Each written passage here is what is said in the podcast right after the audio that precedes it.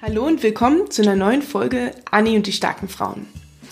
Gleich zu Beginn möchte ich euch über eine kleine Neuerung informieren. Und zwar bin ich jetzt mittlerweile seit über einem Jahr dabei, den Podcast äh, fleißig, fast wöchentlich zu ähm, ja, zu veröffentlichen und werde in Zukunft mit ähm, Kooperationspartnern zusammenarbeiten. Ich schreibe ja meinen Finanzblog separat und interviewe hier im Podcast Gründer und Gründerinnen zu ihrer Gründungsgeschichte und wurde in letzter Zeit sehr oft angesprochen, ob ich nicht auch mal vertone, was ich denke, ähm, weil ich bisher nur in Finanzartikeln darüber schreibe, welche Produkte ich nutze, wie man damit sparen kann, wie ich mein Geld anlege und so weiter. Und in Zukunft wird es vielleicht auch die ein oder andere Einzelfolge mit mir geben, neben den klassischen Interviews, die es mit den Gründerinnen und Unternehmern hier gibt. Und ähm, zusätzlich werde ich am Anfang jeder Folge jetzt mit den Kooperationspartnern, mit denen ich schon ähm, Verträge abgeschlossen habe, ähm, dann auch entsprechend hier eine Art Werbeblock am Anfang einfügen. Dazu muss ich allerdings sagen, dass es alles Produkte sind, die ich selbst nutze, die ich selbst getestet habe, ähm, die ich für gut empfinde und über die ich normalerweise in meinem Finanzblog schreibe. Ähm, das tue ich auch weiterhin. Nur bisher habe ich die ähm, ja, Informationen zumindest im Audioformat nicht preisgegeben und ähm, habe immer wieder das Feedback bekommen, dass die Leute, ja, oder dass meine Zuhörer das gern auch per ähm, per Audio hätten, weil nicht alle gern lesen. Also gibt es jetzt am Anfang immer einen Tipp, ähm, einen Kooperationspartner oder was anderes, was ich vorstelle. Ich fange an mit einer Herzensangelegenheit, nämlich mit meiner lieben Bekannten Laura Berg. Laura war letztes Jahr bei mir zu Gast im Podcast. Ähm, sie ist auch der Vorstand vom Local Girbus Verein, bei dem ich ja auch hier Mitglied bin in Regensburg, ein Zusammenschluss von Unternehmerinnen, die sich jetzt unterstützen, auch gerade in der schweren Zeit, die wir hier jetzt haben und ähm, die Laura ist die Gründerin von Kekszauber. Sie stellt personalisierte Kekse her und ähm, ja, das kann man halt nutzen als Privatgeschenk oder auch für Firmen. Ich nutze das ganz gerne ähm, als Firmenpräsent und ähm, das Schöne bei ihr ist, sie hat, sie ist natürlich total kreativ. Manchmal gehe ich zu ihr in den Laden und nehme mir halt einen Keks mit. Sie hat schon ganz viel vorgefertigt, ähm, aber ähm, auch ähm, ohne Laden kann man bei ihr im Online-Konfigurator sich die Kekse auch selbst ähm, zusammen konfigurieren. Ich ähm, habe jetzt ähm, demnächst bald einen Auftrag für sie und werde einen Macherinnen-Keks ähm, konfigurieren und den mal, äh, den mal von ihr produzieren lassen. Es werden auch alle Kekse handgefertigt und man kann halt schon ein Stück bestellen und halt schauen, gefällt einem das gerade auch, wenn man mal ein privates Geschenk hat, ähm, finde ich das total super und originell und gerade auch im Firmenbereich ist es halt viel cooler, was sowas mitzubringen als so eine, ja, als so ein klassisches Firmengeschenk oder Werbepräsent, was man mitbringt und ähm, genau. Das Schöne daran ist, dass, das, dass man da total viel mitmachen kann. Ne? Für Weihnachten, für den Geburtstag, für, ähm, wie schon gesagt, die Firmenpräsente und, oder auch für Hochzeiten. Auch eine ganz coole Idee. Und ähm, jetzt neulich habe ich gesehen, dass es sogar Selfie-Kekse gibt. Wer sich also selber gern vernascht, der kann auch von seinen schönsten Momenten äh, Fotos nehmen und die ähm, digitalisieren lassen und auf den Keks drucken lassen. Schmeckt wunderbar. Ihr könnt euch ja mal ihren, ihren Account angucken. Ich verlinke den auch. Und ähm, ja, es gibt natürlich ähm, auch einen Rabattcode, ähm, haben wir uns in der Kooperation dazu entschieden. Ihr könnt 5% auf eure Bestellung sparen, indem ihr den Rabattcode Frau Schnabelkraut 5 eingebt, hintereinander geschrieben, aber ich verlinke euch das gern. Und ähm, falls ihr eine größere Bestellung habt, für die Firma geht es auch, da könnt ihr euch gerne auch nochmal direkt an mich oder Laura wenden, ähm, wenn ihr da ähm, doch mehr bestellt als ein oder zwei Kekse, ähm, dann geht da mit Rabatt sicherlich auch noch was anderes. Ne? Mengenrabatt und so weiter, wie man das unter Firmen halt kennt. So, und jetzt geht's aber auch los. Ähm, genug mit, der, äh, mit dem Werbeeinspieler von weg, aber das war mir einfach ein Herzensanliegen, das direkt als erstes zu nennen und damit äh, meine Kollegin zu unterstützen, dann gerade die Firmen, die eigentlich einen Laden haben und jetzt geschlossen haben, finde ich, brauchen unsere Unterstützung umso mehr. Genau. Die heutige Folge habe ich aufgenommen mit Martin Granich. Martin ist ähm, der Gründer von Monkey, einer Spar-App. Und das ist auch genau mein Thema. Nicht nur das Sparen im Business äh, mit vielleicht individualisierten Keksen, sondern auch das Geld anlegen und da seine Finanzen im Griff haben. Und ähm, genau, ich verrate auch noch gar nicht so viel. Ich erzähle mit Martin ein bisschen über seine ganze Gründungsgeschichte und ähm, ja, warum er seinen Job hingeschmissen hat, mit einem Kumpel zusammen ein Startup gegründet hat und jetzt diese App entwickelt. Und finde es total spannend, wie sie sich auch entwickelt hat. Also das Produkt an sich. Ich habe auch die getestet, die App. Und ähm, Genau, aber ich verrate noch gar nicht so viel. Ihr könnt dann im äh, Interview mehr darüber erfahren. Es geht um Psychologie des Geldes, was steckt dahinter, wie können wir uns ähm, selbst quasi manipulieren, um äh, besser zu sparen und da besser dran zu bleiben und ähm, so eine Rücklage, ähm, wie in schlechten Zeiten gerade, ist halt super wichtig. Ne? Viel Spaß beim Interview und ich freue mich natürlich auch, wenn ihr meinen Podcast bewertet und bei iTunes ähm, und äh, teilt und liked und gerne auch die Beiträge bei Instagram und Facebook kommentiert. Da könnt ihr halt direkt auch an den Martin Fragen stellen. Ne? Wenn da irgendwas offen ist, direkt an Monkey ähm, oder an Martin die Fragen stellen und der kommentiert dann im Podcast zurück oder im, äh, im Beitrag zum Podcast zurück. Ne? Bis dahin, viel Spaß!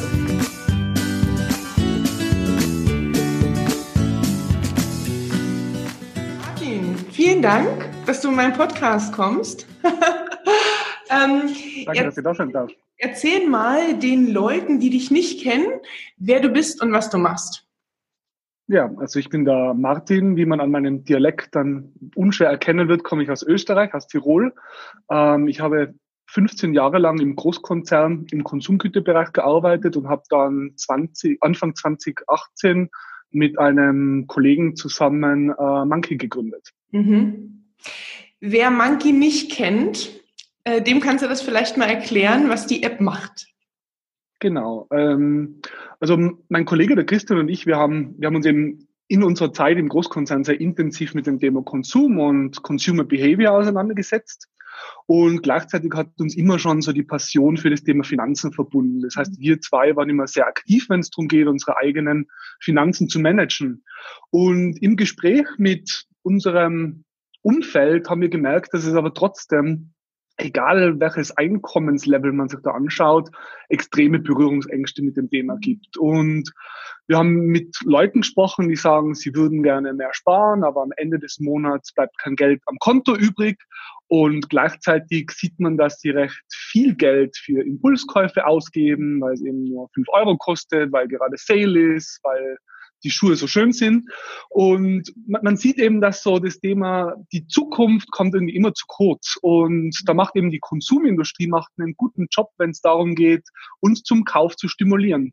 Mhm. Und es war dann so, also ich bin dann Vater geworden und habe mir äh, zwei Monate Auszeit genommen, bin mit Kind und Frau nach Australien gegangen mhm. und war so das erste Mal in meinem Leben wirklich mal eine längere Zeit off the job und habe dann auch angefangen, so ein bisschen zu überlegen und zu sinnieren, was ich in meinem Leben so machen will noch. Und ähm, will ich mein Leben lang im Grunde Dinge verkaufen, die man nicht unbedingt braucht in seinem Leben. Und äh, das war dann irgendwie so dieser dieser Floh im Ohr, der irgendwie dann, wie ich danach zurückgekommen bin, nicht aufgehört hat zu arbeiten. Und dann habe ich immer mehr mit dem Christian ge gesprochen und wir haben uns unterhalten, wir wollen zusammen was machen. Und eben in einem Gespräch dann, wo es um das Thema wieder Geld gegangen ist und, und wie schwierig es teilweise ist, irgendwie für die Zukunft zu sparen, haben wir dann gesagt, am, am Ende ist ja alles Psychologie. Mhm. Ähm, und, oder sehr viel Psychologie. Und wir haben gesagt, warum kann man nicht mit ähnliche Methodiken, mit denen wir heute von der Konsumindustrie stimuliert werden zum Kaufen, ist es möglich, diese Methodiken auch dazu verwenden, um Menschen dazu zu bringen, mehr Geld für die Zukunft oder für wichtige Dinge in der Zukunft zu sparen. Und das war so der, der Startpunkt von Monkey. Und was macht Monkey jetzt konkret? Also die Vision, die wir hinter Monkey haben, ist, dass wir Menschen dabei helfen, finanziell gesünder zu leben, indem wir sparen und Geld ausgeben wieder in eine gesündere Balance bringen. Und ähm, in einem ersten Schritt ist ein Produkt entstanden, das prinzipiell eine Spar-App ist. Das heißt, es geht darum, wir wollen Menschen dabei helfen, mehr Geld auf konkrete Ziele zu sparen.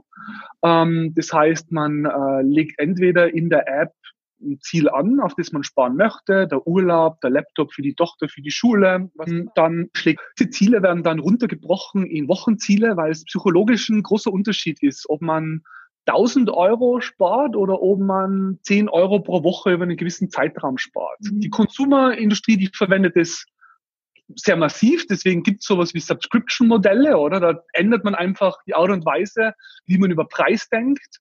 Und wir haben gedacht, wir ändern einfach die Art und Weise, wie man über einen Sparbetrag denkt. Mhm. Und wenn man dann diesen Sparbetrag hat, also dieses Wochenziel, dann ist es möglich, mit zwei Klicks immer wieder kleine Eurobeträge zu sparen. Und was wir eben machen und was jetzt noch, wo wir jetzt am Anfang sind und was wir noch massiver ausbauen werden, das ist, ähm, das, das nennt sich Nudging. Das kommt aus der Verhaltensökonomie und Nudges, das sind sanfte Stöße, um Menschen zu gesünderen Gewohnheiten zu bringen. Und eine Nudge kann ein Reminder sein, das kann Feedback sein. Bei Activity Tracker kennen wir diese 8000 Schritte. Ja. Ähm, hey Anni, du bist heute nur 6000 Schritte gegangen. Das, das ist eine Nudge, oder? Und, und den einen oder anderen bewegt es dann, nochmal aufzustehen und ein paar Schritte mehr zu gehen. Ja. Und was wir machen ist, wir, wir schicken eben auch Push-Nachrichten und sagen, hey Anni, wie wär's wieder mal vier Euro für deinen Urlaub nächstes Jahr zu sparen? Und mit Ja geht dieser Euro weg, mit Nein passiert eben nichts. Und was wir mit der Zeit einfach immer mehr verfeinern werden, ist, dass im Hintergrund ein Algorithmus lernt, wann muss er dir diese Nudges schicken? Also ähm, am Montag oder Freitag, in der Früh oder am Abend.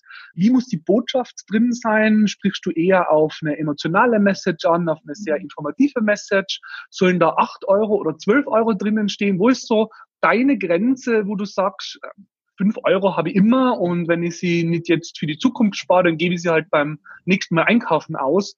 Und darüber versuchen wir eben diese Biases, die in uns stecken, die heute von der Konsumbranche massiv verwendet werden, versuchen wir dafür zu verwenden, um Menschen dazu helfen, mehr für die Zukunft zu sparen, finanzielle Polster aufzubauen. Und das ist, wie gesagt, ist das jetzt unser erstes Produkt. Und das Ziel ist dann mit der Zeit mehr und mehr Features anzubieten, um den, den Aspekt der finanziellen Gesundheit einfach breiter abdecken zu können. Mhm. Ähm, eine Funktion fand ich ganz spannend, als ich die App getestet habe, Martin, war, dass ich mein Ziel ja auch tatsächlich mit Freunden, Familie und so weiter teilen kann. Ich hatte heute früh erst im Bad, bevor ich hergefahren bin, mit meiner Freundin ähm, gesprochen. Ähm, wir hatten uns fertig gemacht, geschminkt und der Kleine ist rumgelaufen. Der hat einen vierjährigen Sohn drei. Und da habe ich gesagt, Mensch, habe von unserem Interview erzählt, dass ich die App so super finde und gesagt, Mensch, das ist ja eigentlich auch was für euren Kleinen. Ähm, ne, der hat äh, sicherlich viele, oder ihr habt für ihn jetzt schon viele finanzielle Ziele und sagt, ja, wir wissen immer gar nicht, alle fragen immer, was sollen sie ihm schenken. Und ähm, da ist es ja viel cooler, wenn, habe ich gesagt, Mensch, ich erzähle dir nachher mal von der App, wenn ich wiederkomme zum Kaffee trinken, weil das, das fand ich eine, eine super Möglichkeit. Erzähl mal vielleicht so ein bisschen, wie es dazu gekommen ist und wie die Funktionalitäten dort sind wie man quasi auch an Sparzielen anderer sich beteiligen kann und was da für eine Psychologie dahinter steckt. Ja, natürlich. Ich meine, das Thema Sparen für Kinder, das war eigentlich der ganz ursprüngliche Gedanke von Monkey. Mhm. Also das hat ja hat ein bisschen so damit gestartet, dass wir haben uns, also ich habe mir für mich persönlich das Ziel gesetzt, dass wenn meine Tochter, die ist jetzt drei Jahre alt, wenn die mal älter ist, dann möchte ich, dass sie auch eine gewisse Freiheit hat, wenn sie zum Beispiel im Ausland studieren möchte, dass, dass ich das ermöglichen kann. Und ich habe gemerkt, wenn ich das, wenn ich frühzeitig anfange, so einen Finanzpuffer aufzubauen, dann ist das kein riesiges Problem. Und was aber damit einhergeht, ist dann auch, ähm, ich will dann nicht meiner Tochter einfach nur Geld geben, sondern ich muss ja auch vorbereiten, wie geht man mit Geld verantwortungsbewusst um. Und das war so der, der ursprüngliche Use Case eigentlich von Monkey, Eltern, die für Ziele, für ihre Kinder sparen, weil es ist ja so, Kinder werden einfach teurer, je älter sie werden. Mhm. Und wenn ich das frühzeitig weiß, was auf mich zukommt, und anfange schon frühzeitig dafür zu sparen, dann ist es nicht so ein großes Problem, wie wenn ich überrascht bin. Und da, damit haben wir eben gestartet. Und da ich selber Vater bin, ist es so, dass ich ärgere mich zum Beispiel immer extrem, wenn Oma und Opa meiner Tochter wirklich Blödsinn kaufen. Und es ist so, sie hat schon so viel Spielsachen, sie hat schon so viel Klamotten und trotzdem kommt immer wieder was dazu. Und es ist einfach sehr viel Geld, das eigentlich, das kann man fast wegwerfen, oder? Und da haben wir gesagt, Gleichzeitig ist es so, sie braucht irgendwann mal ein Fahrrad, sie braucht irgendwann, irgendwann mal geht sie auf Klassenfahrt, sie braucht, wenn sie älter ist, einen Führerschein oder will studieren gehen. Eigentlich wäre mir viel lieber, wenn meine Eltern einfach mir Geld geben. Geld geben ist aber natürlich relativ unsexy, oder? Und trotzdem haben wir damit gestartet zu sagen, okay, in der, in der App ist es möglich, dass ich nicht nur Ziele für mich anlege, sondern ich kann meine Tochter anlegen, sag dann, ich möchte ihr zu Weihnachten ein Fahrrad kaufen und lade dann andere ein als Contributor zu diesen Zielen, um eben statt Geld für Kleingram auszugehen, der am Ende eigentlich relativ beschränkten Wert hat, zu sagen, lass uns gemeinsam auf wichtigere Dinge in der Zukunft sparen. Mhm. Und das ist natürlich jetzt ein Use Case, der vor allem für Eltern interessant ist. Wir merken aber jetzt auch immer mehr, dass, ähm, dass User das äh, nutzen, um zum Beispiel gemeinsam auf Geburtstagsgeschenke zu sparen oder der, der, der Vater wird 60 Jahre und wir wollen ihm gemeinsam einen Angelurlaub ähm, spendieren und lasst uns gemeinsam einfach in der App zusammenlegen. Also wir sehen, dass es jetzt so von dem reinen Use Case Elternsparen für Kinder sind User einfach kreativ, was man sonst noch damit machen kann. Voll gut. Und es ist ganz, und es ist ganz witzig. Also ich krieg so mehrmals in der Woche kriege ich jetzt eine Push-Nachricht von Monkey. Ähm, Opa hat wieder vier Euro für Würmer gespart und dann kann ich Danke zurückschreiben und ähm, es fühlt sich sehr gut an. Also mhm. besser als wenn man das, äh, ja, das 200. Spielzeuggeschenk bekommt. Das stimmt. Äh, wo ist denn dann mein Geld, wenn ich das in der App spare? Das wäre, war die nächste Frage von meiner Freundin. Wo ist das Geld ja. und wie kriege ich das zurück, wenn ich dann das Natürlich. Fahrrad kaufen möchte? Ja, ähm, der, der, Finanzbereich ist ja hoch reguliert. Das heißt, ähm, für Monkey ist es ja ohne eine Banklizenz dürfen wir ja gar kein Geld unserer Nutzer nehmen, um das zu verwahren. Das heißt, wir arbeiten schon von Anfang an mit Bankenpartnern zusammen, die alle Zahlungsprozesse und auch die Verwahrung des Geldes in, für, für uns übernehmen. Ähm, der, der User verlässt nie die App dafür. Das heißt, ähm, das funktioniert alles über Schnittstellen in der App.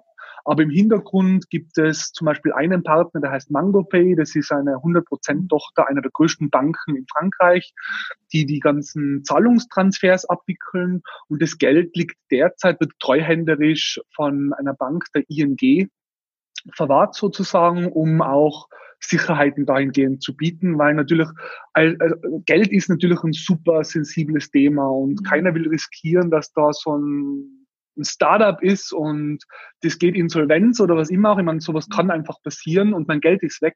Das heißt, das Geld gehört immer dem Nutzer, es liegt auf Konten des Nutzers und sollte da absolute Worst Case eintreten. Monkey geht aus welchen Gründen auch in, in, in Insolvenz, was wir natürlich nicht machen werden, ähm, dann wird das Geld einfach von unserem Bankenpartner zurücküberwiesen an unsere ja. User. Das heißt, damit können wir einfach das Not, die notwendige Sicherheit bieten und auch Vertrauen geben, dass, dass das Geld einfach sicher aufbewahrt ist. Ja, und ähm, Martin, wie du hast vorhin schon gesagt, okay, das ist euer erstes Produkt. Wie soll es denn ja. weitergehen? Weil, gehen? Weil das Thema Financial Wellness, ne, nicht nur ja. gesund zu leben und an die 8000 Schritte zu denken oder gesund zu leben und, ähm, äh, sage ich mal, sich gut zu ernähren oder gesund zu leben. Dankbarkeit, Psyche kommt ja auch immer mehr, aber dieses dieses gesund finanziell zu leben, ist ein Thema, was, was für meine Verhältnisse, glaube ich, noch immer oder für mein ähm, Empfinden immer noch viel zu kurz kommt. Wo soll es denn da mit eurer Vision hinkommen? Ja, ich meine, ganz grundsätzlich finanzielle Gesundheit ist ein Riesenthema. Also wir wissen von Studien, dass Ähm, Geldsorgen sind heute schon der Nummer eins Faktor für Stress, äh, beeinflusst sehr viele Beziehungen negativ, wirkt sich auf die physische und mentale Gesundheit massiv aus. Und was inzwischen auch klar ist, es versucht auch riesige Kosten für Arbeitgeber. Also es wird geschätzt, dass im Schnitt zwischen drei und 4.000 Euro pro Mitarbeiter pro Jahr sind die Kosten für einen Arbeitgeber durch, dadurch, dass einfach, wenn man finanziell ungesund lebt, ähm, man mit den Gedanken nicht fokussiert ist, man schneller krank wird und so weiter. Also es ist ein Riesenthema und ähm, natürlich wie die, wie die physische und mentale Gesundheit ist die finanzielle Gesundheit natürlich extrem breit und breiter, als dass man das mit, mit einer App ganzheitlich irgendwie ähm, dieses Problem lösen könnte.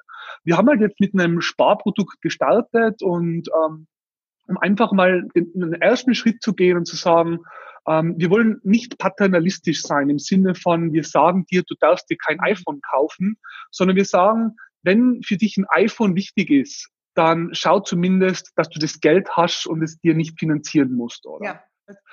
Das, du darfst nicht, sondern zu sagen, kümmere dich zumindest darum, dass du das Geld davor hast. Also gib nicht mehr aus, als du, als du hast. Und da gibt's natürlich ganz viele Richtungen, die wir, wir haben so eine, Theoret eine theoretische Roadmap, was wir noch alles machen wollen und können. Und es geht natürlich von dem Schritt Sparen auch in den Bereich Finanzieren rein, äh, Investieren rein. Das war eigentlich, wir wollten ursprünglich mit dem Thema ähm, ETF-Sparpläne für langfristige Ziele starten, mhm. weil der Use Case war ja Kinder. Das heißt, wenn ich für die Ausbildung meines Kindes sparen möchte, macht es natürlich Sinn, das auch in einem Produkt zu haben, wo ich, wo ich Zinsen dafür bekomme.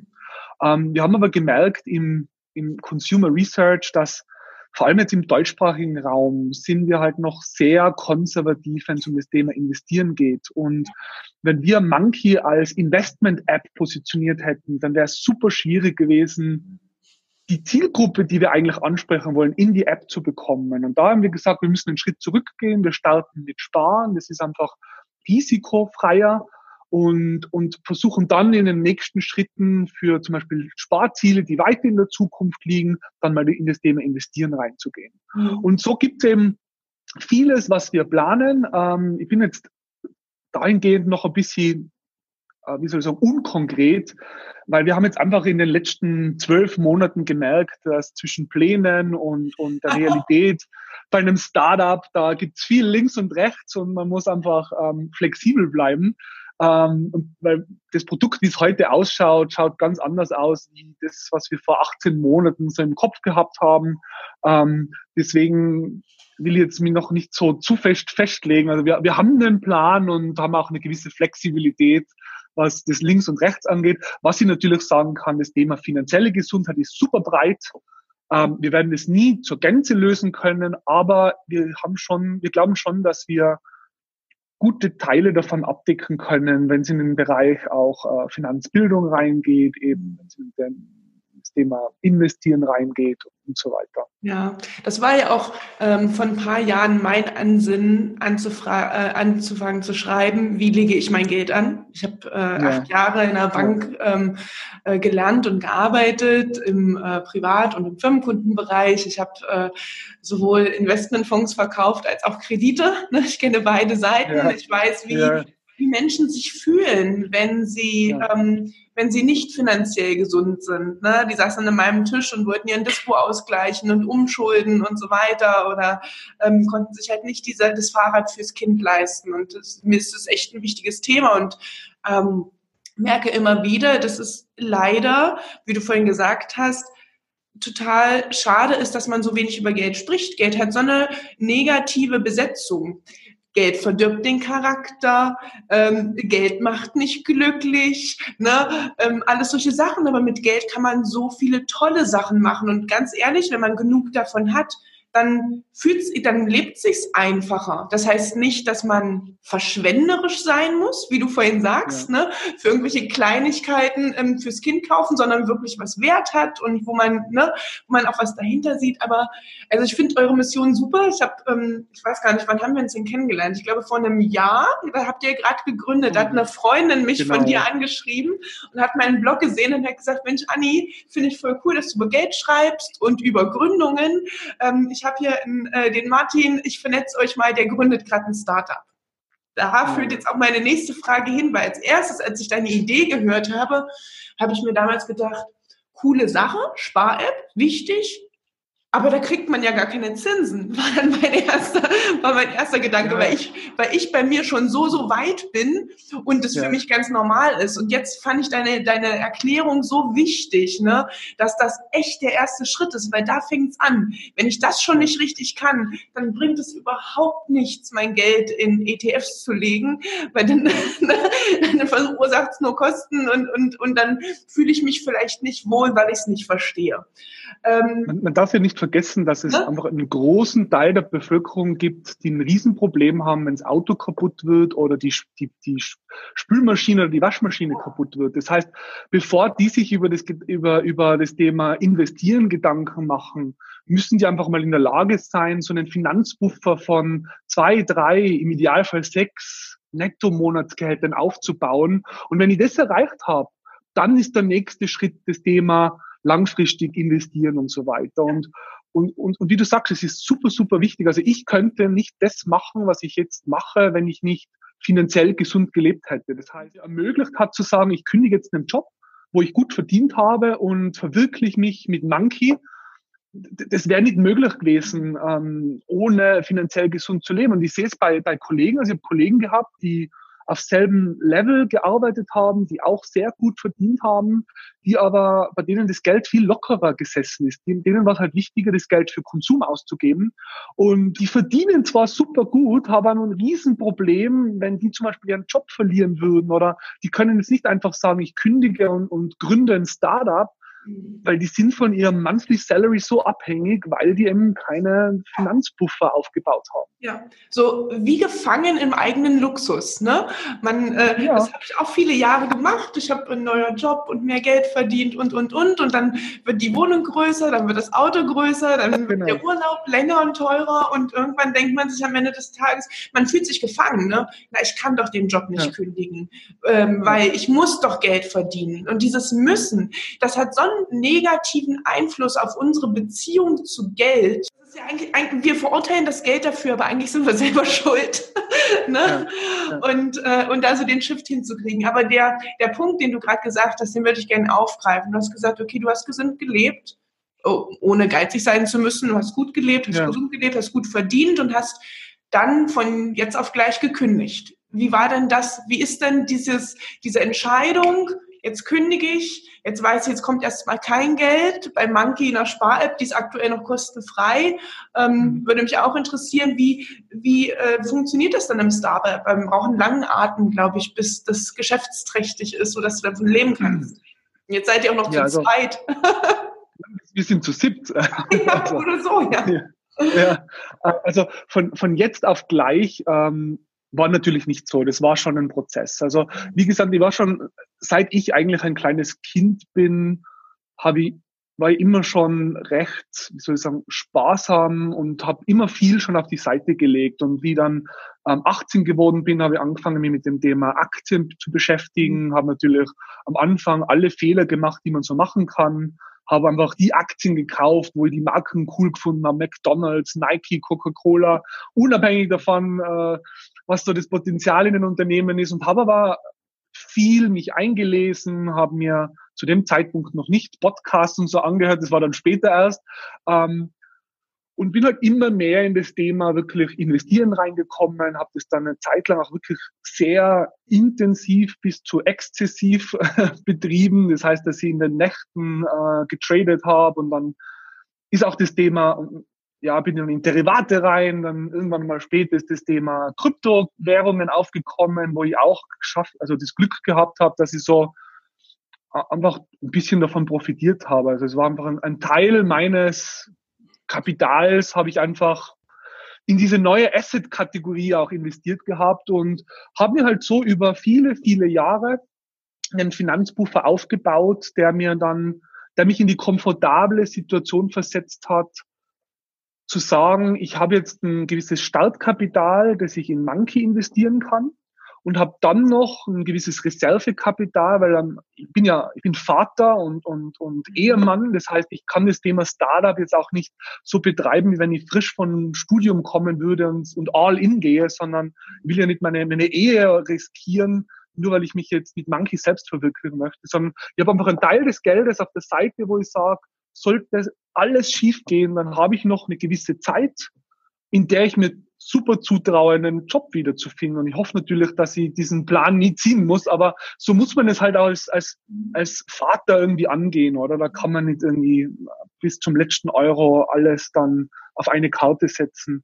Und wie gesagt, so der Gedanke, also unternehmerisch habe ich schon immer irgendwie gedacht. Ich habe immer schon nebenher so meine kleinen Businesses gehabt, habe immer schon geschaut, dass ich neben meinem Hauptjob so das ein oder andere noch mache.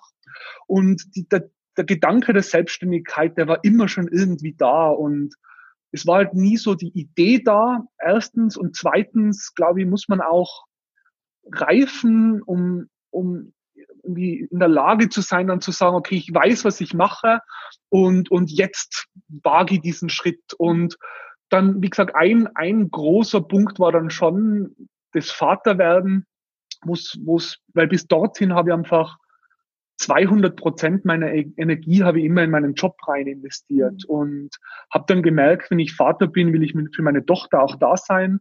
Ich will nicht, also welches Vorbild meine Tochter seit nur arbeitet und irgendwann mal kurz vorm Burnout ist. Und er hat gesagt, na, also ich muss was ändern in meinem Leben, jetzt in dem nächsten Abschnitt sozusagen. Und, und dann ist halt im, im Großkonzern was dazugekommen, was halt sehr oft passiert. Es wird, es gibt Strategieänderungen und irgendwann mal war halt dieser Punkt, wo ich sage, okay, mit dieser neuen Strategie kann ich mich nicht mehr identifizieren.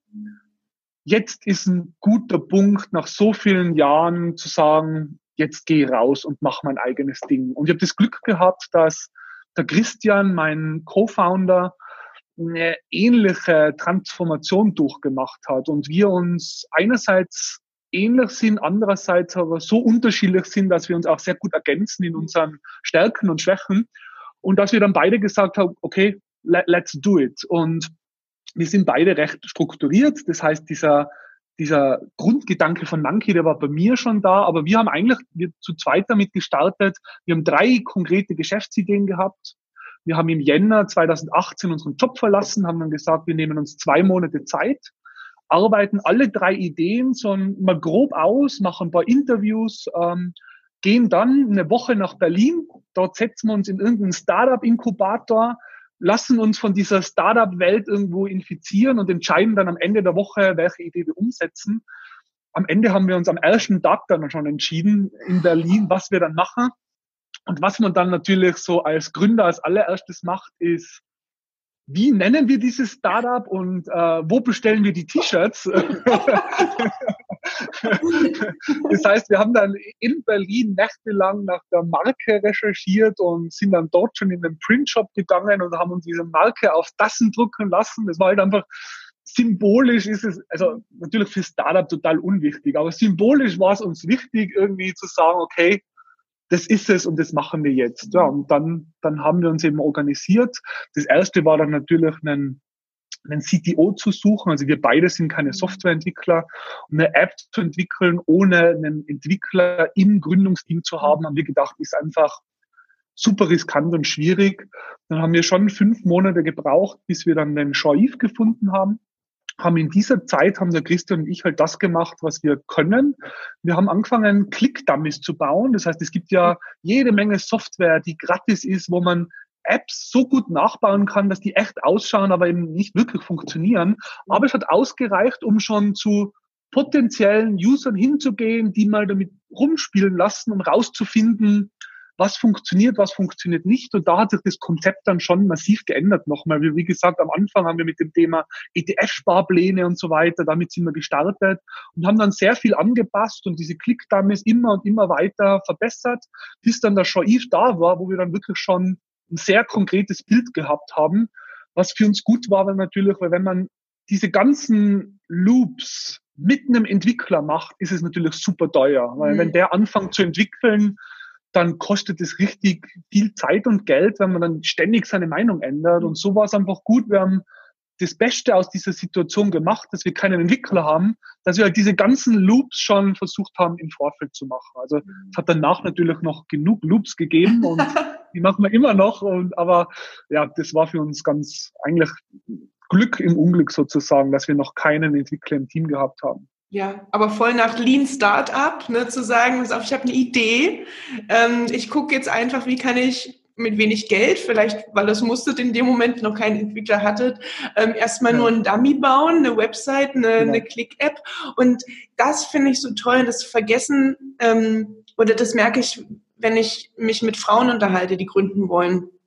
Die haben oftmals Angst, mit einem unfertigen Produkt rauszugehen. Ja. Ähm, weil man perfektionistisch sein will, weil man selbst sehr, sehr, sehr hohe Ansprüche hat und ähm, vertun da aber ganz viele Chancen. Dann, wie du sagst, ihr hättet auch nicht zwei, sondern sechs Monate lang in eurem Kämmerlein sitzen können und die für euch perfekte ETF-Sparplan, äh, Sparplan-App basteln können. Und in dem Moment, in dem ihr das einem User gebt oder einem potenziellen Kunden, reißt er dir das Ding auseinander, weil der halt nicht so tief ja. drinne ist wie du. Und den ja. willst du aber erreichen. Und das finde ich so wertvoll zu sagen, ich gebe das sofort dem Kunden und riskiere auch negatives Feedback, aber das ist so wertvoll, weil ich weil die es ja. direkt umsetzt. Und jetzt, wie du vorhin eingangs erzählt hast, nach zwölf Monaten sieht es ganz anders aus und sieht toll aus. ähm, das das finde ich, das finde ich echt super. Wie, ähm, wie hat sich denn danach entwickelt, als dann euer äh, CTO ähm, an Bord kam? Ja, vielleicht noch ganz kurz zu dem, ja. was du gesagt hast, irgendwie so frühzeitig mit was rausgeht von den Gründer von LinkedIn, dass wenn es sich nicht schlecht anfühlt zum Zeitpunkt des Launches, dann hat man zu spät gelauncht. Und mhm. ähm, das heißt, man weiß, es fühlt sich schlecht an und in Realität hat sich noch viel schlechter angefühlt. Also wir sind, wir sind wirklich, wie, wie dann die App sozusagen äh, in den Grundzügen fertig entwickelt war, ist es ja dann drum gegangen, mal so eine, eine Private Beta, also im Freundeskreis zu machen. Das war ein richtig schlechtes Gefühl, oder? Also man geht zu Freunden und Verwandten, zeigt denen eine App, mit der man einfach noch nicht zufrieden ist, weil sie einfach noch nicht fertig ist, oder? Und eine App ist einfach nie fertig, das ist das Problem. Aber es fühlt sich einfach nicht gut an, oder? Und, und das war schon, also es ist super wichtig, aber man muss sich darauf einstellen, es fühlt sich echt nicht gut an. Mhm. Ja, und vielleicht, wie ist es weitergegangen? Also der Shoaif ist zu uns gekommen, was wir dann ähm, relativ schnell gemacht haben, ist, wir haben die erste Förderung äh, beantragt. Und zwar in Österreich ist die Förderlandschaft super gut. Ich glaube, in Deutschland ist es, ist es relativ ähnlich. Es gibt viele Innovations- und Startup-Förderungen. Wir haben einfach gesehen, wir können über Förderungen, können wir unseren eigenen persönlichen Einsatz einfach hebeln. Mhm. Und ähm, und für das ganze Förderthema, da war immer ich verantwortlich bei uns, weil wir haben immer geschaut, dass nicht das ganze De Team sich dann mit dem Thema Finanzierung auseinandersetzen muss, sondern der Jean-Yves und der Christian, die arbeiten am Produkt und ich kümmere mich um das Thema Finanzen sozusagen. Und habe dann einfach Förderanträge geschrieben, haben dann die erste Förderung bekommen, dann haben wir die ersten Mitarbeiter eingestellt und so haben wir einfach dann das Team Schritt für Schritt aufgebaut. Wir sind jetzt sieben Mitarbeiter. Ähm, wir haben dann irgendwann mal mit einem da war das Produkt noch gar nicht fertig, haben wir aber gewusst, um Monkey groß zu machen, werden wir einfach auch äh, Risikokapital brauchen. Mhm. Bankkredite kommt, bekommt man als Startup, so wie wir sind, sowieso keinen. Ähm, das heißt, wir, wir haben dann uns auf Investorensuche begeben, mhm. was auch ein super spannender, emotionaler, anstrengender Prozess ist. Ähm, haben dann den Lutz als ersten Investor für uns überzeugen können, der einfach hinter unserer Mission gestanden ist, haben dann eine zweite größere Förderung bekommen, haben dann das Produkt fertiggestellt, dann war eben äh, Private Beta, das heißt so im Freundes-, Familienkreis, dann haben wir Public Beta, das war dann 200 Leute, die wir einfach über Facebook äh, also bekommen haben, die wir aber dann nicht mehr gekannt haben, weil es ist ein Riesenunterschied mhm. in der Art des Feedbacks, jemand, der dich kennt und jemand, der dich nicht kennt. Oh. Ähm, ähm, vertrau niemals dem Feedback von jemandem, der ein Freund ist, äh, man bekommt einfach nie die Wahrheit, egal wie sehr sie die Mühe geben. Ähm, und dann war die App fertig. Ähm, Im im September 2019 haben wir dann die App für iOS und Android gelauncht. Und ja, jetzt haben wir den 20.000. Download. Es geht schon richtig viel Geld über die App. Wir sind jetzt gerade wieder dabei, bei der nächsten Finanzierungsrunde zu organisieren. Und so, so arbeitet man sich eben so von Milestone zu Milestone. Ähm, man, es ist wichtig natürlich zu planen, ähm, aber so mehr als sechs Monate vorausschauen ist so in der jetzigen Startup-Situation äh, sowieso nicht möglich. Wahnsinn, Wahnsinn. Ähm, wie, wie fühlte sich das denn an? Ich meine, äh, vorher hat man, hast du angestellt gearbeitet in einem großen Konzern, ne? Ähm, und auf einmal ähm, bist du dein eigener Chef, bist allein für alles verantwortlich, darfst alles entscheiden und trotzdem ähm, äh, bist du nicht allein. Ne? Du hast Mitarbeiter, für die du jetzt verantwortlich bist. Du hast ähm, äh, Co-Founder und ein CTO. Ähm, ihr weiß nicht, wie ihr das untereinander macht, aber das ist ja das, was man meistens hört. Nach so und so viel x Monaten scheitern Startups meistens nicht an der Idee, oder am Kapital, sondern ähm, weil die Gründer oder das Team sich nicht verstehen. Ähm, wie, ja.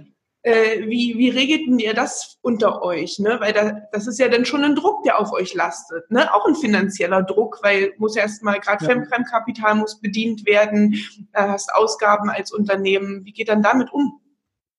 Ja, ich meine, das eine ist, wenn es jetzt um das Thema Aufbau, Teams und so weiter geht, der Vorteil ist, dass wir drei, also der Jean-Yves, unser CTO, der Christian und ich als drei Gründer, wir haben alle schon in unserer Berufserfahrung sehr große Teams geleitet. Also wir waren alle in führenden Positionen in Großkonzernen. Ähm, was heißt so, Mitarbeiterführung, so ist jetzt kein Fremdwort für uns. Natürlich im Startup funktioniert das alles nochmal ein bisschen anders als im Großkonzern. Also das ist das eine. Das zweite ist, der Christian und ich als die zwei ursprünglichen Gründer, wir haben uns schon einfach viele, viele Jahre gekannt. Wir haben viel zusammengearbeitet. Wir waren uns unserer Stärken und Schwächen auch bewusst. Ähm, suchen auch, auch wenn wir uns so gut kennen. Ich meine, der ursprüngliche Start war ja, wir haben ja nicht gestartet mit, wir gründen jetzt die Monkey GmbH, sondern wir haben gestartet, ich habe auf meinen Namen ein gratis N26-Konto angelegt. Dort haben wir gesagt, jeder von uns zahlt zahlt mal ein bisschen Geld drauf ein und damit arbeiten wir jetzt mal. Das Ganze ist auf meinen Namen gelaufen. Das heißt, wir haben dann, wir haben schon verschriftlicht auch, wer hat wie viel gezahlt, einfach weil es weil es sein muss, um die Harmonie auch bewahren zu können, oder? Und ähm, von dem her haben wir schon, auch wenn wir uns sehr gut kennen, sehr viel auch verschriftlicht. Wichtig, ein wichtiger Milestone ist natürlich so, wenn man dann wirklich die GmbH gründet und es geht dann um den Gesellschaftervertrag und man sitzt dann mit dem Anwalt da und spielt so einfach alle Worst-Case-Szenarien der Welt durch. Das ist super frustrierend. Ähm, was passiert, wenn einer kein Geld mehr hat? Was passiert, wenn einer stirbt? Was passiert, wenn einer auf einmal sich scheiden lässt und es gibt da irgendwelche Ansprüche. Also man muss einfach viele so leider, also Anwälte sind ja Devil's Advocates und das muss man alles durchspielen und es ist so anstrengend es ist zu diesem Zeitpunkt, so wichtig ist es dann schon auch für die für den Fortbestand des Unternehmens, weil daran kann man Unternehmen killen. Also mhm. ja, ja. Ja, also wie so ein Ehevertrag, ne? Alle scheuen sich davor, aber eigentlich ist ja sowas eigentlich eine Sache, die einem davor ja. bewahren soll, später sich zu streiten, falls es dazu ja. kommt, wie eine Versicherung, ne? Die soll, äh, da muss ich mich auch mit Sachen beschäftigen. Ich will mich nicht mit einem Unfall beschäftigen, mit meinem Tod, mit dem Autounfall oder einem Diebstahl oder einem Hausbrand. Aber das sind alles Themen, ähm, wenn ich mir mich einmal so meinen Schweinehund überwinde und es einmal mache, dann weiß ich einfach, für den, für den Worst Case bin ich abgesichert und wenn nicht, dann lebe ich einfach ruhiger. Ja. Ja, und es gibt eben so Fälle, man als, als Gründer ist man ja auch nie von einem Burnout bewahrt oder so. Mhm. Ich meine, was ist, wenn einfach einer aus gesundheitlichen Gründen einfach nicht mehr kann, oder? Und der, der hält einen großen Anteil am Unternehmen, kann sich aber nicht mehr involvieren. Wie geht man in diese Situation vor? Oder was ist, wenn das Unternehmen braucht nochmal mehr Kapital und die Gründer haben zum Beispiel unterschiedliche Kapitalausstattung. Der eine sagt, ja, ich zahle was rein, der andere sagt, ich kann aber nicht mehr, oder? Und mhm. für solche, für solche für solche Szenarien muss man einfach sich vorbereiten und da ist es schon gut, wenn man einen guten Anwalt hat, der einfach sich in dieser Welt auch auskennt und der einfach weiß, was muss in so einem Gesellschaftervertrag einfach drinnen stehen, damit es sauber ist. Hm. Natürlich, dann kommt der, ja, Entschuldigung. Ja, und wenn dann der erste Investor kommt, dann wird das Ganze nochmal noch mal schwieriger, weil dann kommen dann auf einmal so Regeln, Drag-along, Tag-along, von denen man sein Leben lang noch nie gehört hat, die aber super, super, super wichtig sind, weil wenn man in solchen Verträgen sich nicht richtig vorbereitet, kann es einfach sein, dass ein Investor dich als Gründer aus deinem eigenen Unternehmen rauskickt. Und das sind oftmals so Zweiteiler, die, da lest man drüber und denkt sich, ja, das, das kann schon so passen. Und in diesem Zweiteiler steckt aber genau dann sowas in letzter Konsequenz drin und, und da muss man sich dann einfach mit dem Thema auseinandersetzen. Ja. Mhm. Voll wichtig. Ähm, Martin, jetzt habe ich, ich habe schon tausend Gründungsideen gehabt, ne? Und ja. ich bin auch, in einem, bin auch in einem Umfeld, da ist es normal, dass man äh, irgendwie, äh, gerade wenn man sich damit beschäftigt, man sieht an jeder Ecke irgendwas, wo man sagt, ach, damit könnte ich, ne? Und das könnte ich machen. Mhm. Ähm, von so einer Idee hin zu, okay, ich taste tatsächlich mal aus. Ich schreibe mal auf ähm, wie ihr gesagt habt, ich habe drei Produktideen, wir arbeiten die aus, wir wollen das entscheiden, bis hin dann wirklich zur Unternehmensgründung. Ist ein, ist ein langer Weg, wo viele, viele schon abbrechen, ne? weil ähm, das, das Durchhaltevermögen fehlt. Ne? Bei mir hat es auch echt eine Weile gedauert, bis ich mich getraut habe zu sagen, okay, jetzt kündige ich meinen festen Job. Ich war auch in Führungspositionen, ich war in Beratungspositionen, ich hatte, äh, ne, habe für große internationale Unternehmen gearbeitet und auf einmal stand ich da ganz allein und ich wusste, ich verdiene nicht sofort Geld. Ne? Aber ich hatte auch glücklicherweise äh, einen Background, wo das ging. Ähm, und auch mein, mein Weg hat sich total verändert. Und ich sehe so viele Leute, die noch gefangen sind im Job, die äh, in dem Hamsterrad sind und vielleicht hätten die auch den finanziellen Background, aber so der, wirklich so der Schritt dann in die Selbstständigkeit irgendwie ähm, nehmen sie denn nicht? Hast du da eine, hast du da eine Idee für jemanden, der eine Geschäftsidee hat? Wie kann er, wie kann er den, den Schritt wagen und wie, ähm, wie hast du dich überwunden?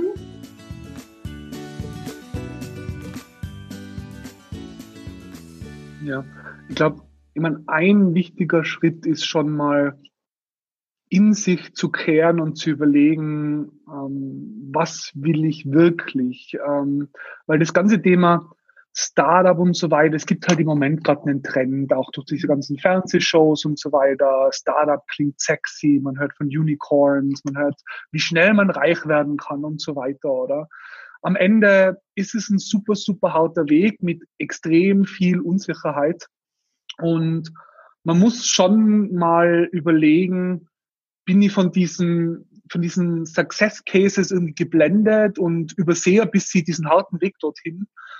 Oder ist es wirklich so, dass mich dieser Weg einfach schon reizt, oder? Und ich glaube, das ist schon mal der, der erste Schritt. Dann das zweite ist, ja, die Idee. Ähm, die Idee ist, ist wichtig, weil die ist natürlich so dieser zündende Gedanke.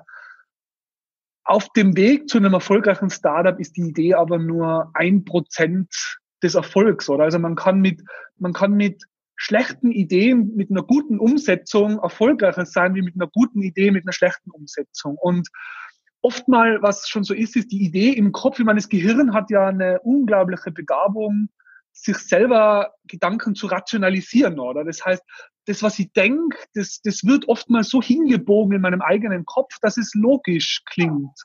Und allein schon mal das hinzuschreiben auf ein Blatt Papier ist schon mal so der erste Reality-Check.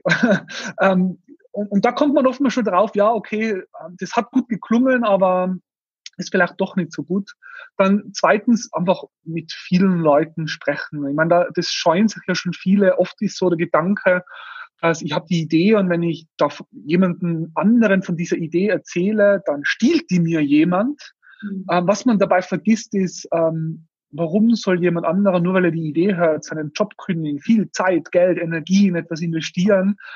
Also das ist, eigentlich ist das oft ein sehr vernachlässigbares Risiko, dass jemand die Idee stiehlt. Die Gefahr ist viel größer, wenn ich nicht darüber rede, weil gerade bei uns war es so, viele der besten Dinge, die uns passiert sind, sind passiert, weil wir einfach mit jedem über das gesprochen haben, was wir gemacht haben. Und wir haben einfach die, die Chance für einen Zufall dadurch erhöht, dass wir mit vielen Leuten darüber reden, oder? Und wir sind mhm. zum Show Eve sind wir gekommen über einen Zufall, weil wir mit jemandem gesprochen haben. Den Investor, den wir jetzt haben, also wir haben uns einerseits haben wir uns viele Investoren ganz strukturiert angeschaut, geresearched, die angeschrieben, der Investor, mit dem wir dann schlussendlich gegangen sind, der ist über den Zufall, ist der Kontakt zustande gekommen. Also wir haben einfach, indem man mit Leuten über das redet, was man macht, ähm, provoziert man teilweise auch wichtige Zufälle. Ja. Und ja, du, du wolltest was fragen. Dann. Genau, genau. Zufall. Also du, du sagst es gerade, ne? Ich finde, Zufall ist, mh, hm, hört sich immer an wie Spekulation, das ist nur Glück. Nein, es fällt dir zu, weil du darauf zugehst. In dem Moment, in dem ich rausgehe, inspiriert bin, gerne meine Idee teile, äh, ne, ähm, Bock habe, das zu machen, meine Vision verbreite und es mir nicht nur darum geht, so das Shiny Object, ich werde jetzt reich mit dem nächsten großen Startup, fallen dir die Sachen zu. Und das ist kein Glück. Das äh, lag mir jetzt auf der Zunge und das, das ist so ein wichtiger Aspekt, ja. der mir auch ähm, so klar geworden ist, in dem, in, auch in meinem letzten Jahr. Zufall ist kein Glück, dir fallen Sachen zu, wenn du auf sie zugehst. Man kann Zufälle, die Wahrscheinlichkeit für Zufälle einfach erhöhen, oder? Indem ja. man mit mehr Leuten redet über sein Ding. Und ich glaube, ein wichtiger Punkt auch so von der Idee zur, zur Realität ist auch, man wird irgendwann mal an den Punkt kommen, wo man einen Google Research macht und dann kommt man drauf, die Idee, die man hat, die hat ja auch schon jemand anderer. Also die Wahrscheinlichkeit ist sehr, sehr hoch, dass man ähm, keine Idee hat, die noch nie jemand andere gehabt hat. Und ich glaube, das ist auch wichtig, dass man sich davon nicht abbringen lässt, ähm, weil es gibt so viele sehr erfolgreiche Unternehmen, die nicht die ersten waren in dem, was sie gemacht haben, sondern es reicht oft mal einfach, ähm, bestehende Ideen neu zu kombinieren oder etwas Entscheidendes für den Kunden anders zu machen als das, was es schon gibt. Ich meine, es gibt Modelle, ich sage jetzt, das nächste Social Network zu gründen, ähm, ist natürlich sehr kapitalintensiv, weil das zweiseitige Marketplaces sind, oder? Aber es gibt einfach Modelle, wo es gar kein Problem ist, wenn es da schon Wettbewerb gibt, oder? Und, und Wettbewerb ist gut, Wettbewerb ist sogar wichtig, um Kapital zu bekommen, weil Investoren sind eben hat, dann wird es auch sehr schwierig werden, äh, Geld dafür zu bekommen. Das heißt, eigentlich ist es sogar ganz gut zu sagen, das, was wir machen, das hat in den USA schon jemand probiert, der ist super erfolgreich damit geworden und wir glauben, dass wir das auch in Europa duplizieren können. Und da tut man sich wahrscheinlich einfacher, als wenn man sagt, es gibt keinen Wettbewerb weltweit, hat noch nie jemand gemacht, dann wird auch ein Investor wahrscheinlich eher vorsichtig werden, weil der will, der will einen Proof haben, dass sowas funktionieren kann. Ja. Und der Markt ist so groß ähm, ja. und es verändert sich so schnell und auch ja. wenn die Idee mal draußen ist, viele Sachen können so schnell äh, in der Digitalisierung heute kopiert werden. Und es ist ja, trotzdem noch genug da für alle. Und ich glaube, indem man ähm, das nicht als Wettbewerb, sondern vielleicht als Kollegen oder Mitstreiter oder sonst irgendwas sieht, ähm, können einfach dann letztendlich nur alle von gewinnen, anstatt zu sagen, oh, ich mache jetzt nur meins und, das, und der hat mir ja. das geklaut und das ist jetzt, ne? Also ich glaube, mit, mit so einer äh, offenen mit so einem offenen Mindset und lieber ist ein Kollegen und von denen lerne ich was und wenn es die schon gab, dann ist es eine Bestätigung für meine Idee als, ne, als so ein, ach nee, es gibt's schon, jetzt brauche ich es nicht mehr machen.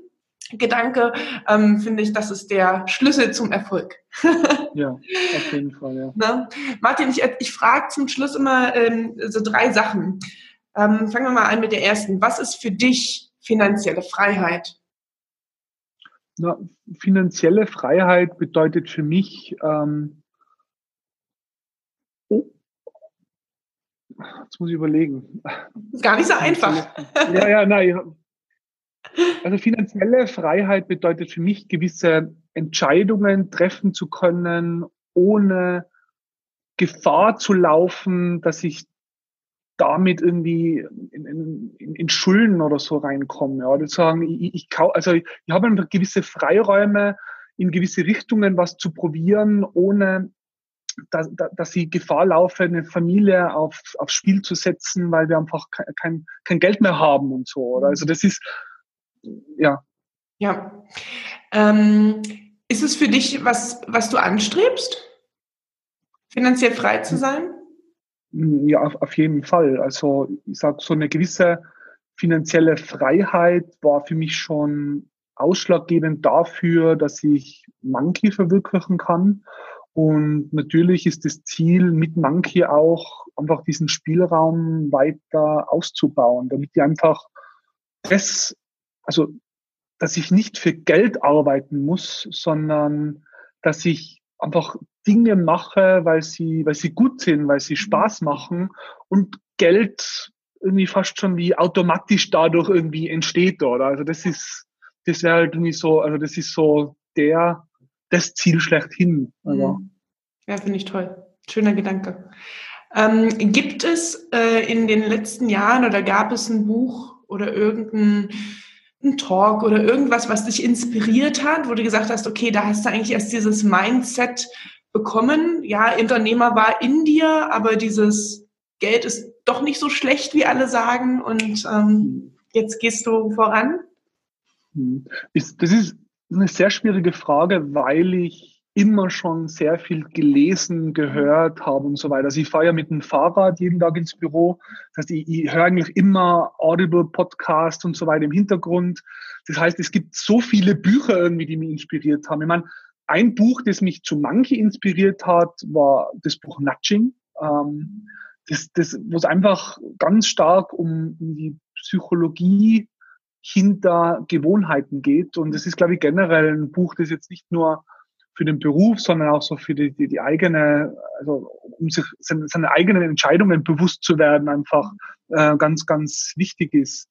Ähm, ein Buch, das, das ganz gut ist und wo der Titel ähm, vielleicht etwas komisch klingt, das ist Dale Carnegie, How to Win Friends and Influence People, mhm. ähm, wo, wo es irgendwie darum geht, wie, wie geht man mit anderen um, oder? Und Influence People im Englischen, das, das klingt irgendwie sehr manipulativ, aber eigentlich, eigentlich ist eine Message, ähm, dass man eine, eine sehr authentische Offenheit anderen Menschen gegenüber haben sollte. Und er ist, also Dale Carnegie ist zum Beispiel einer, der ganz fest davon überzeugt ist, dass man andere Menschen nicht kritisieren soll, sondern weil Kritik ist etwas, das immer sehr persönlich geht, sondern es gibt irgendwie andere Wege, um jemandem zu sagen, dass etwas gerade nicht gut war, außer jetzt irgendwie so in your face irgendwie Kritik zu äußern, oder? Und als Gedanke irgendwie ganz wertvoll ist eigentlich zu sagen, wie, wie geht man mit anderen um und in dem, wie man damit umgeht, kommt man auf seinen eigenen Zielen einfach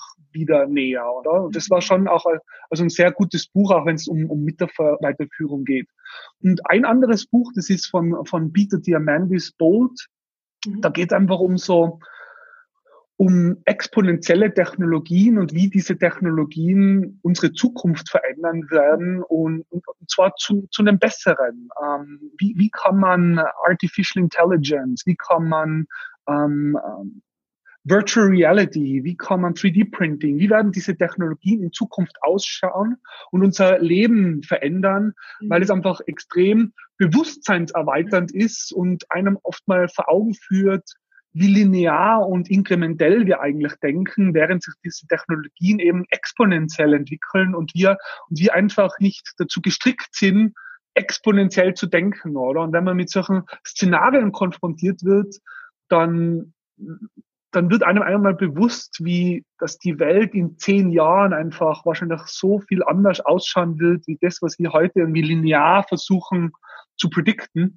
Mhm. Und das hilft halt auch irgendwie offen zu sein für neue Technologien und, und gerade jetzt bei uns ist das Thema Machine Learning, Artificial Intelligence ein, ein Riesending, auch wie wir unsere App weiterentwickeln wollen, um zu sehen, dass das nicht irgendwie ein Hirngespinst ist, sondern dass einfach in diesem Bereich so viel passieren wird und viele Dinge, die wir uns heute einfach wahrscheinlich noch gar nicht ausmalen können, in 10, 15, 20 Jahren einfach machbar sein werden. Und ein Finanzcoach sein könnte, dass wir einfach nicht mehr in eine Bank gehen werden und uns von einem physischen Bankberater beraten lassen, sondern dass vielleicht zukünftig sehr, sehr, sehr viel mit digitalen Assistants passieren wird. Und das klingt heute vielleicht noch für viele sehr komisch.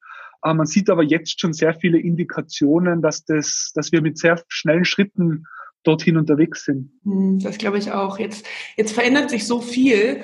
Ähm, früher haben wir, äh, wollte jeder ein eigenes Auto haben. Jetzt geht es so Sharing Economy mäßig. Ich äh, äh, ja, lease mir eins oder ich äh, nehme mir einfach so Drive Now, irgendwie so ein Carsharing-Geschichte.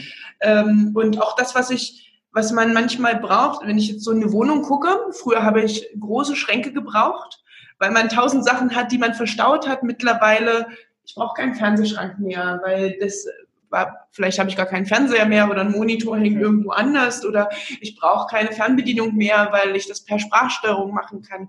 Gibt es ja. trotzdem noch irgendwas, Martin, was du immer bei dir hast? Das Smartphone. Also, also sagen Sie alle.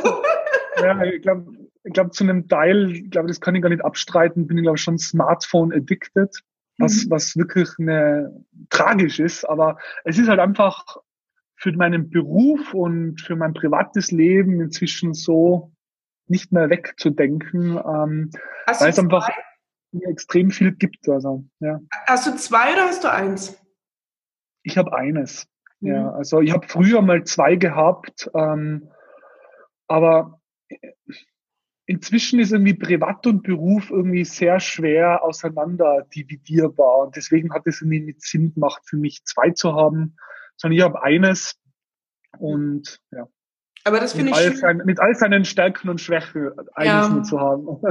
Also ich muss sagen, ich hatte früher auch zwei, ein dienstliches und eins privates. Und wenn du aber an den Punkt kommst, wo du sagst, eigentlich ist es cool, dass Privat und Beruf nicht mehr getrennt ist, weil eigentlich machst du jetzt genau das, wo deine Leidenschaft ist. Und es ist nichts mehr Negatives, was ich am besten nach 17 Uhr in eine Schublade lege, ausmache und nicht mehr angucke. Das ist doch erst wirklich das wertvolle, coole, dass man nicht mehr das zweite braucht, oder? Ja, ich meine, ich glaube, das ist Fluch und Segen gleichzeitig. Oder ich glaube, für, für, sich, für sich selber ist es cool und es ist natürlich, ich, ich merke selber bei mir, dass ich also dass es kaum einen Abend gibt, wo ich mal auf der Couch sitze und nicht irgendwie noch was parallel denke oder mache oder so, ähm, was irgendwie schon schade ist auch, oder? Weil so dieser Fokus ist immer verloren gegangen.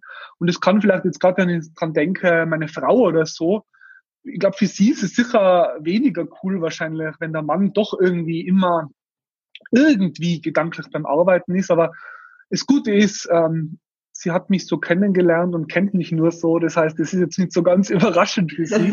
Ähm, aber, aber ja, aber es ist, ist auf jeden Fall, fühlt sich gut an, wenn man Arbeit nicht als Verpflichtung empfindet, mhm. sondern es einfach, ja, ja. Ja, ich bin gespannt, wo es hingeht mit Monkey. Ähm, ja. Werden wir vielleicht uns in einem Jahr nochmal sprechen, wie viele Mitarbeiter es dann sind, was es für andere Produkte gibt und ähm, wie sich das Ganze entwickelt. Ich werde auch ähm, die App natürlich in den Show Notes verlinken, ähm, ja. auch zu eurer Website. Ich habe gesehen, ihr habt jetzt auch ein, äh, ihr habt auch einen Blog und einen Podcast angefangen, ne? Ähm, genau, ja. Weil ich glaube, das ist äh, die Mission, die du dort verfolgst, ne? Auch finanzielle Gesundheit und ähm, das ist ein, äh, ein Auftrag, der ist mir auch wichtig. Also genau, packe ich da rein, wenn es die Leute interessiert. Es gibt auch einen Beitrag, der dann äh, kommentiert werden kann. Ich verlinke Monkey, darfst dann direkt antworten, wenn es eine Frage gibt von meinen Hörern oder Zuhörerinnen. Und Super, genau. Martin, vielen, vielen Dank, dass du dabei warst. Ich ähm, wünsche dir noch eine tolle Woche und ähm, bis zum nächsten Mal. Danke dir für die Einladung und für das tolle Gespräch und freue mich dann schon auf unser nächstes Gespräch. Ja, auf jeden Fall. Vielleicht kommst du mal zu, un zu uns in den Podcast. Na klar, mache ich. Bis dahin, tschüss. Super, dann tschüss, schöne Woche noch. Ciao. So, ich hoffe, dir hat das Interview gefallen mit Martin und ähm, der Monkey Spar App. Ähm, alle relevanten Links und Infos findet ihr natürlich wieder unten in den Show Notes. Ähm, ich freue mich über Bewertungen des Podcasts, über das Kommentieren der Beiträge. Wenn Fragen offen sind, immer her damit. Ähm, ich möchte ein bisschen einfach auch anregen, sich auszutauschen. Das Hören ist das eine, ähm, aber direkt dann auch nochmal da diskutieren zu können, die Fragen zu stellen, zu schauen, ähm, was hat das wirklich, kann das wirklich für euch machen und wie könnt ihr das umsetzen und anwenden senden, was ihr da gelernt habt oder gut fandet. Und ähm, ja, ich freue mich natürlich auch über Feedback. Was kann ich besser machen? Welche Fragen interessieren euch, die ich vielleicht auch anderen Gründern stellen kann oder nochmal den Martin, falls er nochmal in ein Interview kommt. Also immer her damit. Ähm, ich freue mich über jede Verbesserung, die ich vornehmen kann, über jede Idee für einen neuen Podcast und genau, wenn ihr irgendwie Produkte habt, wo meint, Mensch, das wäre ja cool, wenn ich die vorstelle oder teste ähm, im Rahmen meines Finanzblogs oder auch der Kooperationen, dann könnt ihr euch natürlich auch da an mich wenden.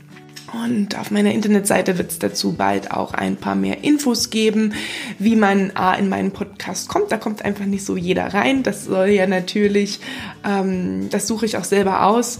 Und ähm, da muss ich mich auch wohl bei fühlen. Aber ähm, ja, das ist eine Möglichkeit, euer Business vorzustellen ähm, oder ja, noch mehr über ein anderes Business zu erfahren. Also immer her damit mit Kooperationsanfragen und dann kommt man da vielleicht irgendwie zusammen, wenn es für beide passt.